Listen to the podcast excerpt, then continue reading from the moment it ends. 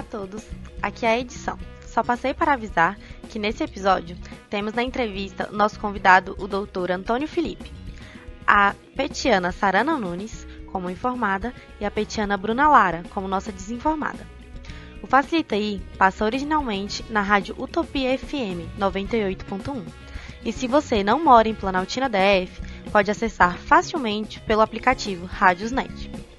É só colocar lá Utopia FM, FM Planaltina. Toda terça-feira, às 18 horas, o programa tá no ar. E sigam a gente no Instagram, arroba. Chega de falar e aproveitem o programa.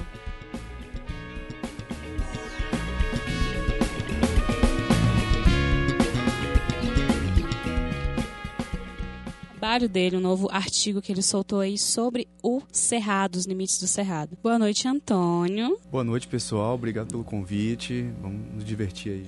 Bora lá. Então, primeiro, né, se apresenta aí pro pessoal, um pouquinho aqui do que, é que você faz na UNB, quem é você. É, assim, vamos é, organizar assim, vou, vou dizer assim mais ou menos como que eu cheguei no interesse sobre o Cerrado, tá? Uhum. É, desde novo, assim, né? Tinha, tenho família lá em Minas Gerais, viajava, né? Sempre gostei, sempre gostei muito de paisagem, né? De observar as diferenças das paisagens, né? Na hora que eu ia para para Minas Gerais, né? No, no, Espírito Santo, onde eu, onde eu, conheço bastante, e em outros, em outros estados também.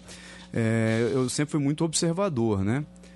E quando eu tinha mais ou menos 11 anos, foi 92, foi justamente na Eco 92, né, que teve aquela é, conferência aqui no Rio de Janeiro, tal. Eu já colecionava revistas National Geographic, é, via aqueles vídeos, na época era VHS, né, aquelas, aquelas fitas, né? Nem é tanto tempo, mas já mudou bastante coisa, assim, tá? Mas aí, naque, naquele momento, lá em 92, é, eu observava que tinha muitos, muitos estudos que realmente falavam da importância da Amazônia, realmente é muito importante, dos problemas que a Mata Atlântica sofreram é, ao longo, ao longo do, do, das décadas, né? como ela perdeu a sua área, mas eu, eu, naquele momento eu ainda não tinha sido capaz de, de, de observar alguma coisa relacionada com o Cerrado em si, né? E como a gente, eu, eu já morava no Cerrado, aqui nessa região, da região que a gente vive aqui, é, eu comecei a me interessar. E naquela época tinha aqueles mapas né, de vegetação do mundo, que eu começava a, a observar que tinha realmente uma, uma expressão aqui no meio que era diferente do que era, era é, a característica da Amazônia, do que era a característica do, é, da Mata Atlântica, por assim dizer, né? E nesse mesmo ano, foi um ano que eu, eh, por acaso, surgiu um grupo ecológico, eu ingressei nesse grupo ecológico e plantava árvore, coletava lixo, essas coisas é, bem de início mesmo, assim, desse processo de você ter essa relação com, com o ambiente. Tá? Então foi mais, foi mais ou menos ali que eu me interessei. Em 92 para cá, eu tenho bem, bastante tranquilidade de dizer que eu praticamente não, não parei e sempre me interessei muito por esses, por esses aspectos assim é, relacionados com é, os, os, estudos ambientais, as, as, integrações, mas principalmente com o, o, o cerrado e em, em, em larga escala com as savanas tropicais de uma forma geral, né? Que a gente também tem, tem já desenvolveu o trabalho de uma forma ampla, né? Do, do, processo das savanas como, como um todo, mas claro que começa justamente aqui pelo, pelo cerrado, tá? Então isso aí é um contexto, tá? Tá certo? Pode ser assim? Certinho, tá ótimo. Então, se você puder também falar um pouco sobre a sua formação acadêmica, né?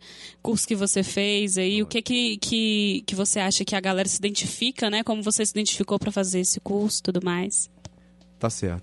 É, eu é, outra coisa também que aconteceu foi é, o programa de avaliação seriado, né, que começou em 1996, a primeira prova, 96, 97, 98. E eu fui justamente parte desse processo aí. Então eu participei do primeiro programa de avaliação seriado da universidade. Então eu fiz prova em 96, 97 e 98 é, e aí, em 98, tinha que escolher. Aí, dentre, dentre os cursos assim que eu é, tinha interesse, eu é, decidi por engenharia florestal. Então, eu ingressei, eu, eu fui aprovado então dentro de, desse programa de avaliação seriado que eu acho que foi muito válido né, até, até então, porque a gente é, mudou a forma de ver a relação do, do vestibular, então foi uma coisa muito boa.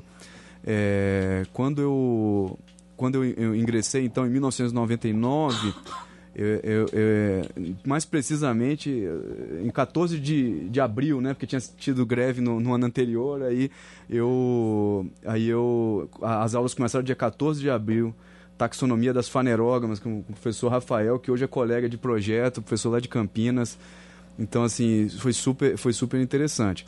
É, e, e ao longo do tempo, acho que até para é, compartilhar né, com, pessoa quando entra aqui na universidade, às vezes fica meio perdido, não sabe. Isso é natural, eu acho que é um processo que a gente está é, passa, né? Que a gente é meio jovem, né? Eu, quando eu ingressei eu tinha 17 anos. Então, assim, eu acho que é, é só dizer que é uma coisa natural, é, mas o que eu deixo para as pessoas que eu converso é o seguinte: dê uma chance a você, dê uma chance para descobrir aquelas coisas é, é, diferentes. Foi isso que eu fiz. É, e aí passado o primeiro ano ali, o, o, segundo ano, aí realmente aquela, aquela vontade de aprender, a vontade de fazer as coisas, realmente só foi aumentando nesse, nesse sentido aí. E aí concluiu, concluiu o curso é, em 2003 e aí em 2004, mais ou menos ali, eu, eu fiquei vinculado a, a, a programas é, é, de laboratórios na geografia, na geociência e em 2005 eu ingressei no mestrado também nas ciências, ciências florestais. Então eu fiz mestrado em ciências, ciências florestais, que iniciou em 2005 e eu concluí em 2007. É, dali, é, nessa defesa, que foi em 2007, e a construção do mestrado já foi com dados espaciais. Então eu já tinha muito interesse de conhecer essa coisa da, da cobertura da Terra, é, principalmente aqui dessa região onde nós estamos aqui, é, Goiás.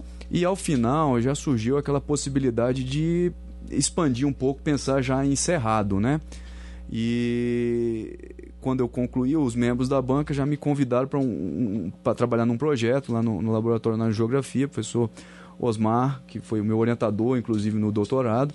Em 2009, então, eu ingressei no, do, no doutorado. E, e, nesse período de 2007 até 2009, 2008 ali, eu fiz a prova, né, fui aprovado tal.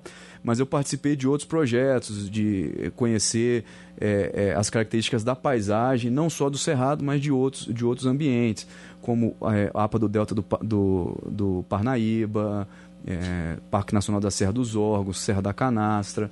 Então, alguns parques nesse, então a gente é, é, é, fazia, fazia esses, essas caracterizações da paisagem. E aí ingressei então em 2009 no programa de pós-graduação em Geociência Aplicada no Instituto de Geociências.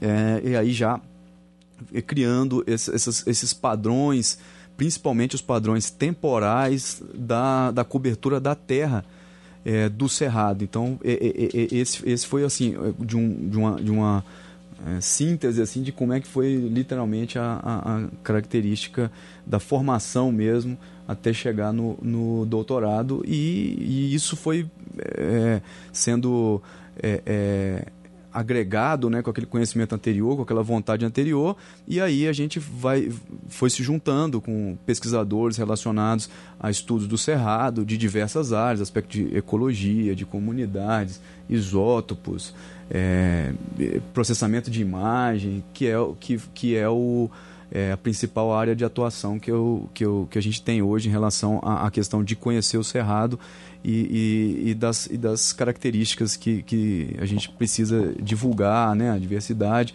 e que eu acho que é um, é um tópico que a gente vai falar um pouco aqui hoje, daqui para frente aí, né? Pois é, dá tempo de mais uma pergunta ainda? Claro. Mais uma? então vamos lá. É, então, quanto tempo você está na UNB, né? A gente falou que você é professor, em que curso que você atua aqui, o que, que você ministra Isso. aqui? Muito bem. Então, assim, como professor, então eu, eu fui efetivado dia 3 de março de é, 2011, né? Então, inteirou agora oito anos. Mas eu costumo dizer que é, desde 99, ininterruptamente, eu tenho vínculo com a universidade. Então, é, agora em abril vai fazer 20 anos de ininterruptos que eu estou aqui na universidade. Já fui de todo, todo tipo de monitor, é, participei de projetos em diversos departamentos. Então, assim, eu sou muito, muito feliz é, aqui na universidade. E aqui, desde, desde que eu entrei, eu, eu, eu tenho as minhas disciplinas obrigatórias é, na gestão ambiental, mas também já ministrei disciplinas obrigatórias nas ciências naturais. A disciplina é, é obrigatória é, do concurso que eu fui aprovado é de geoprocessamento, mas eu também ministrei disciplina de, de sistemas ecológicos no curso de é, ciências naturais. Tá?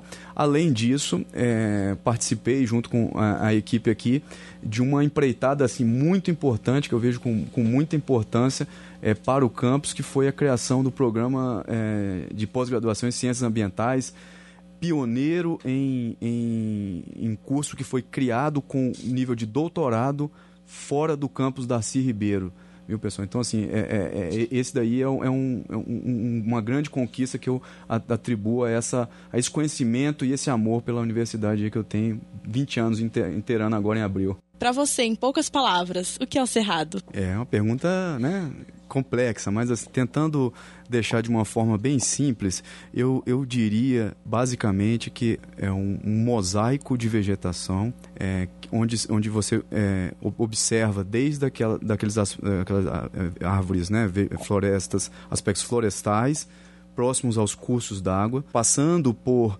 é, é, vegetações é, savânicas, onde, onde a gente encontra é, a, é, elementos arbóreos e é, herbáceos arbustivos, até os, os, os aspectos campestres nesse. Então, é esse gradiente que pode ser encontrado desde florestas até os, os, os aspectos campestres nessa, nessa característica, que, que engloba todo, todo esse chamado cerrado, por assim dizer. É, um, uma área que tem uma elevada biodiversidade em relação à, à vegetação, por assim dizer, é, aspectos de fauna também muito muito diverso e também uma, uma grande heterogeneidade de, heterogeneidade de paisagens no, no contexto é, é, de, de, chapadas, é, áreas de planícies e, e, e grande, e grande diversi, diversi, é, diversidade então de, de relevo que que proporcionam também uma diversidade é, de, de, solos e essas relações com, com a vegetação. Acho que de uma forma sintética seria isso. É, você falou a palavra heterogeneidade. Você pode explicar para a gente o que, que significa? É, ah, é, é bem, bem importante mesmo. A heterogeneidade, é, nesse, nesse contexto, a gente pode encontrar como é, é, do, do, cerrado, né, ou de uma forma geral, é, são é, diferentes, diversos. Né? Então, ou seja, você, esse gradiente que vai desde floresta associada mais aos cursos, cursos de, de água, né, áreas mais úmidas, até até os, os campos é, em áreas com solos menos desenvolvidos e, e, e, e, entre esses dois, esses dois extremos aí a cobertura é, savânica, né, formações savânicas que tem é, é, é proporções né, de árvores e de gramíneas. Então, assim, é, isso seria heterogeneidade, essa diversidade, essas é, diferenças que existem nesses, nesses ambientes. Beleza, então a gente está falando aqui do seu estudo, né? Já falou que você fez um estudo sobre o cerrado, sobre os limites, as fronteiras. Qual que foi a principal descoberta desse estudo e por que, que ela é tão importante? É, ótimo. É, só vou contextualizar um, rapidamente aqui. É, esse aqui, então, é um, estu um, estudo que foi realizado interinstitucionalmente, junto com o pessoal também da Embrapa. É, e aí, é, que são inclusive muito, é, quatro desses aqui são professores né, é, daqui do, do nosso programa, que é o professor Edson Sano, eu, o, o Éder Martins e a professora Mercedes Bustamante. Então nós temos, é, além desses professores, pesquisadores da Embrapa e a aluna, a, a, a, Ariane aí, foi aluna aqui do nosso programa, é, concluiu o mestrado no ano, no ano passado. Então, ou seja, é, é, um, é um, um artigo que integra esses pesquisadores em diversas é, é, áreas é, do conhecimento. E, e, qual foi o contexto, assim, de, de, de, antes da gente só falar da, da coisa contextualizando, qual foi o contexto é, desse, desse trabalho aqui? Foi é, a, a necessidade de ajustar é, uma subdivisão do cerrado. Dada essa heterogeneidade, essa diversidade de, de coberturas e de paisagens que, tem no, que existem no cerrado aqui, que a gente constatou em diversos estudos, é, existia essa nessa interesse de, de se é, localizar, né? tornar aquela, aquela visão um pouco mais local, mais regionalizada.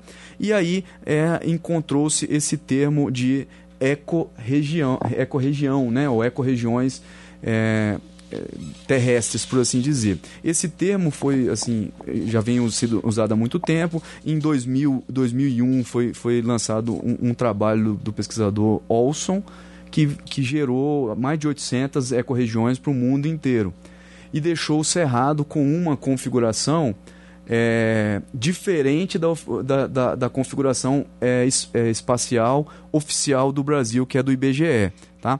E, e, e aí, em 2003, foi, foi feita uma tese de doutorado é, do Moacir Arruda, que ele utilizou justamente esse limite do, do, do trabalho do Olson é, para o mundo inteiro e, e, e subdividiu o, o, o Cerrado nessas ecorregiões. E o que, que o Olson e, e, ele, e ele queriam?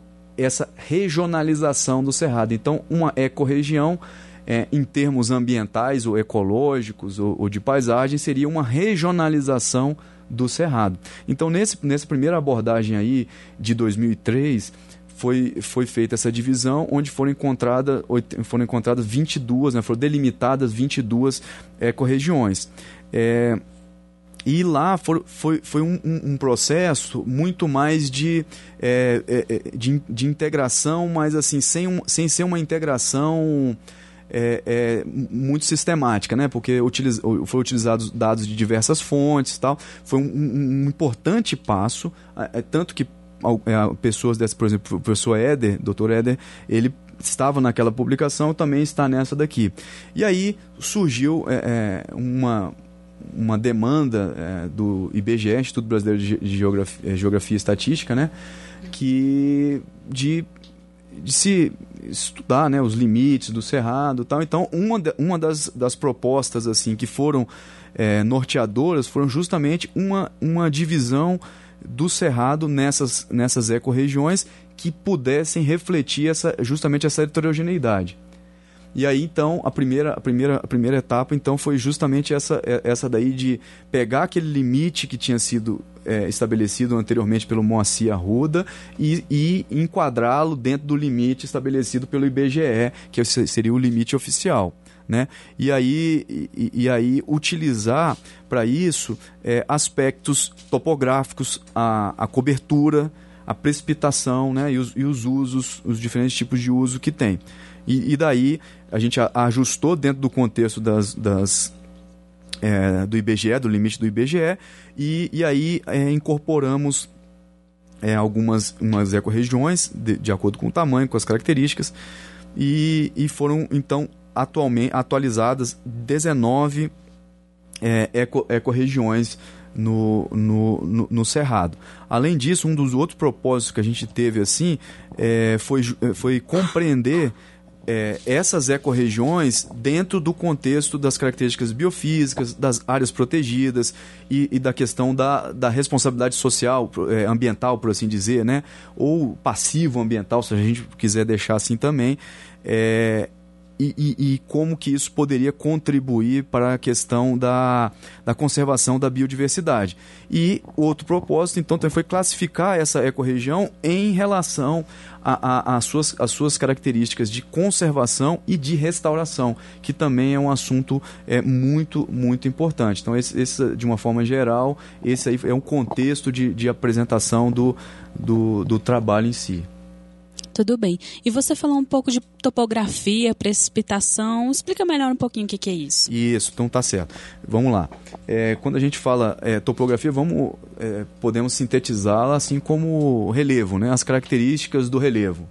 É, é, áreas planas, áreas é, altas, áreas baixas, são essas características que é, é, é, identificam o, os ambientes né? Que, que a gente vai ter desde as chapadas, né? Assim, dando exemplos, desde áreas com chapadas, áreas elevadas, que principalmente aqui nessa região que a gente está aqui, do, do, do, do, chamado é da ecorregião do Planalto Central, principalmente dessa região, é, onde a gente tem áreas bem elevadas e, e, e, e que podem alcançar é, cerca de 1.600 metros de altitude, ou seja, é bem, é bem elevado. Até áreas, é, por exemplo, o, o a, a, depressão do, do Araguaia, por exemplo, que já são áreas que têm 200 metros, 300 metros. Então, são planícies do Araguaia, então plana, planaltos e chapadas aqui.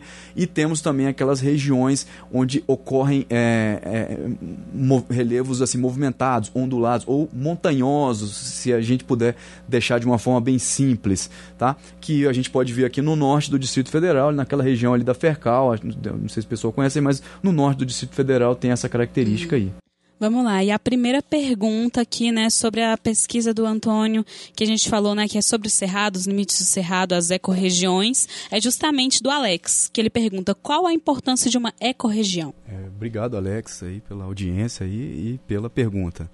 É, considerando então aquela primeira questão que a gente começou a falar sobre, sobre o cerrado, sobre aquela questão da diversidade, da, da de, é, várias, né, tipos de cobertura, tipos de solo, tipos de relevo, por assim dizer, é a importância das ecorregiões, elas estão associadas a aquela é, a agregar características mais locais, ou seja, regionalizar as, a, a, essas, essas características. E, e, essas divisões, elas Claro que são, são divisões é, ambientais, mas elas servem para a questão das políticas públicas. É, porque, é, devido a essas diferenças, o, a gente não pode ter as mesmas é, ações, as mesmas políticas públicas para a questão de todo o cerrado como um todo. Se a gente está falando que o cerrado é diverso, então a gente precisa de, de, de, de dessa, dessas, dessas sub, subdivisões. Então, essas subdivisões em ecorregiões, ela tem uma principal característica que seria é, tentar conciliar os aspectos de conservação e restauração com os, os, os tipos de uso que, que, que vão existir é, nesse, nesse sentido.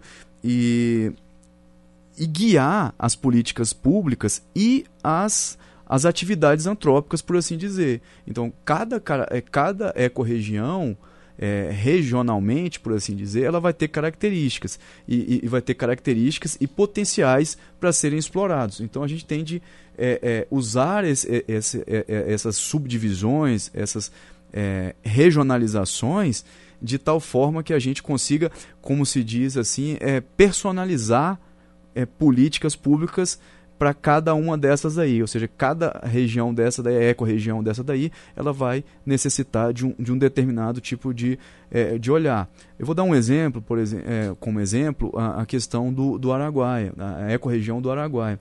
É uma ecorregião que tá, é, é tem uma vasta área é, com com áreas protegidas. Né? Por outro lado, a, a, a região do, da, da, depressão cástica do, do São Francisco, é, ela tem um baixíssimo grau, grau de unidade de conservação e, e proteção. Então, ou seja, essa, essa ecorregião do, do, que eu falei por último, a, depressão cástica do São Francisco, que ela fica bem a leste do, do, do, do, do, do Cerrado, próximo ali da Caatinga, no, no São Francisco, por assim dizer, é, essa é uma região que, que é, necessita de é, ações voltadas para a questão de, de conservação, é, criação de unidade de conservação, iniciativas nesse, nesse sentido que é, a, ajudem a reduzir essa, essa, é, é, esse aspecto de, de passivo ambiental. Já no Araguaia, é, fortalecer aquelas unidades de conservação e que elas se tornem-se cada vez mais é, eficazes na, na sua função de, é, de proteção ambiental, por assim dizer. Tá certo? Tá certinho. Pergunta da Cristina agora. Qual é o parque de cerrado mais bonito que você conhece? Olha, eu agradeço, é Cristina, né? Isso. Obrigado, Cristina, também pela pergunta. Eu acho uma ótima pergunta. É, eu tenho um carinho muito especial pelo Parque Nacional da Serra dos Órgãos, que foi assim é, o, o, o, a unidade de conservação que eu tive a oportunidade de mais, é, mais conhecer, melhor conhecer, por assim dizer. É, lá é, é, bem possível a gente observar é, características é, de relevos muito diversos, é, esses tipos de, de coberturas que, que, eu já falei, savânico, campestre, florestal também, é, dadas as, as, suas características. E, e foi, foi onde é, eu, eu, juntamente com o, Dr. Vinícius, que é o meu grande, grande amigo, é, a gente teve essa, uma missão, essa justamente em 2008 ali que a gente fez, 2008, 2009, a gente iniciou vários tipos de pesquisa lá. Nossos orientadores falaram, precisamos de fazer um mapeamento de solo, de cobertura. Então lá que a gente começou é, essa parceria, lá que a gente começou essa, essa é, amizade que a gente tem, até deixar um abraço aí pro Vinícius aí, ele deve estar tá ouvindo aí, então, te agradeço. Tá certo. E agora uma pergunta minha.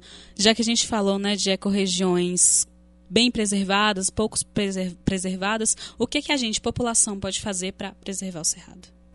Olha, boa pergunta. É, eu acho que a gente tem de é, individualmente temos de ter a, a, a, as consciências, essa a nossa consciência de é, ser o mais racional possível na questão dos, dos, diversos tipos de uso, desde como se usa a água, como se usa é, a energia elétrica, de uma forma geral, é, aspectos de, de civilidade, né, de é, botar lixo no lixo, por assim dizer. É, eu acho que é, estão associadas ações cotidianas, ações é, naturais do dia a dia, ações que são é, inerentes a, a, a, a, cada um de nós. E é, um segun, uma segunda etapa, um aspecto um pouco mais coletivo, é, social, é justamente é, iniciativas como essa daqui de divulgação da importância do cerrado, da importância das ações, das ações é, em prol da conservação, de e principalmente é, é, enaltecendo essa iniciativa aqui, que está associada justamente com a divulgação científica. É a gente fazer a conexão, a ponte entre a ciência, o conhecimento científico e, e as políticas públicas e as demandas sociais. E a gente é, é agregá-los cada vez mais. Então, é, parabenizar também aqui a, a, ao, ao, programa. a todos aí, principalmente ao convite do professor Bessa aqui, te agradeço.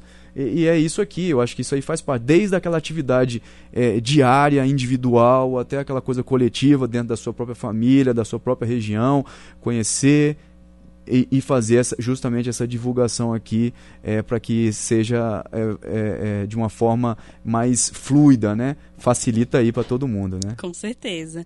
E aí, quais são os próximos passos da sua pesquisa? Um pouquinho um momento jabá e o que, que você tem para indicar para gente? Olha, eu acho que inicialmente, eu, queria dizer assim que eu faço parte de um, de um grupo grande que atua em diversas, em diversas áreas.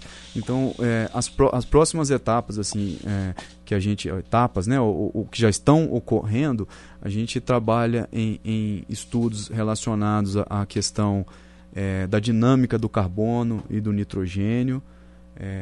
É, relacionados às mudanças de cobertura da terra. Então, essa é uma frente muito importante. Alunos aqui que fazem doutorado no, no programa de ciências ambientais estão desenvolvendo isso. Outros relacionados com oxigênio e hidrogênio, relacionados a tráfico de animais, é, ou seja, de, de, de criar cenários para é, caracterizar ah, rotas ou áreas que estão é, é, é propícias a ter é, essas, é, existirem esses tipos de ações é, de depredação, de perda de biodiversidade ne, nesse aspecto aí de, de é, tráfico de animais principalmente, mas expandindo é, para é, para tudo, desde de aspectos de, de, de madeira também, aspectos é, relacionados à madeira, e assim, e assim sucessivamente. Então, tem essas, essas principais frentes e a frente que a gente vem, vem desenvolvendo é, é, é essa da, da, compreensão da dinâmica no cerrado. E aí pode, pode falar então a gente vai, vai lançar em parceria, fui convidado pelo pessoal da Embrapa, vai sair em breve aí um livro chamado Dinâmica Agrícola do, do, do Cerrado Brasileiro. Esse volume 1 ele está é, associado justamente às análises e projeções. É, nesse trabalho é, é foi uma coisa bem interessante porque a gente teve a oportunidade de, de levar esse, esse conhecimento referente às ecorregiões dentro de um contexto de avaliação da agricultura. Então, isso foi uma coisa muito importante é, porque a Embrapa está justamente é, é associada à, àquela transferência de tecnologia. Então, é um desses capítulos que eu, eu também participo, junto com o professor Éder, professor Sano, tá? É, é, é, essas características gerais da, da, da, paisagem do Cerrado. Mas dentro do livro também vão ter o, o pilar da agricultura brasileira, o papel das políticas públicas, é, é, pesquisa de transferência de tecnologia, dinâmica da agricultura e da agropecuária é, desde a, de 1975, é, enfim, a, os tipos de concentração. Vão ter pesquisadores do IPEA, vão ter pesquisadores da Embrapa, aqui da, da UNB também. seria basicamente isso. Pode mais um? É, onde ah. a gente encontra para comprar o seu Não, livro? É, aí vai tá, tá, tá na fase final de, de, de, editoração. Assim que lançar, a gente pode até pode criar mais um motivo de. E de, qual é a editora? Aí. Eu posso até convidar, de repente, o Edson Sano, alguma, alguma pessoa assim que, que, que pode falar bem também sobre esse aspecto aí. E qual é a editora do livro? É da Embrapa. É da própria Embrapa, justamente. Então, depois dessa sugestão de livro do professor Antônio, agora nós do PET vamos su sugerir algumas coisas para vocês hoje. A minha sugestão também é de livro chamado O Filho de Mil Homens, de Walter Ugumãe. É um romance super fácil de ler, muito fora da caixinha, muito interessante. Eu é uma boa indicação para todos. Bom, o meu jabá é um filme que está na Netflix, um filme espanhol, saiu recentemente, chama Durante a Tormenta, que é aquele negócio de efeito borboleta, diferentes realidades, multiverso, volta no tempo, vai para o futuro, vai para o passado, é, se tem alguma consequência no presente ou não, um filme bem legal. Então esse aí é o meu jabá.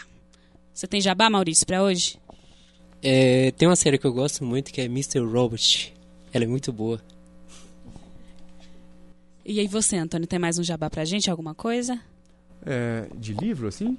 Livro, é, série, filme. É, beleza. Eu, eu, eu indicaria é, o, o um, um, livro que abre a mente, assim, eu indicaria o Sapiens, Uma Breve História da, da Humanidade, que é um, uma, uma visão, assim, que consegue, na, na minha percepção, ele conseguiu apresentar muito bem a questão dos aspectos sociais e culturais dentro do contexto ambiental. Então, realmente, eu acho que é um, uma boa indicação de livro. De 2013, eu acho, é, mas vale a pena. Sapiens.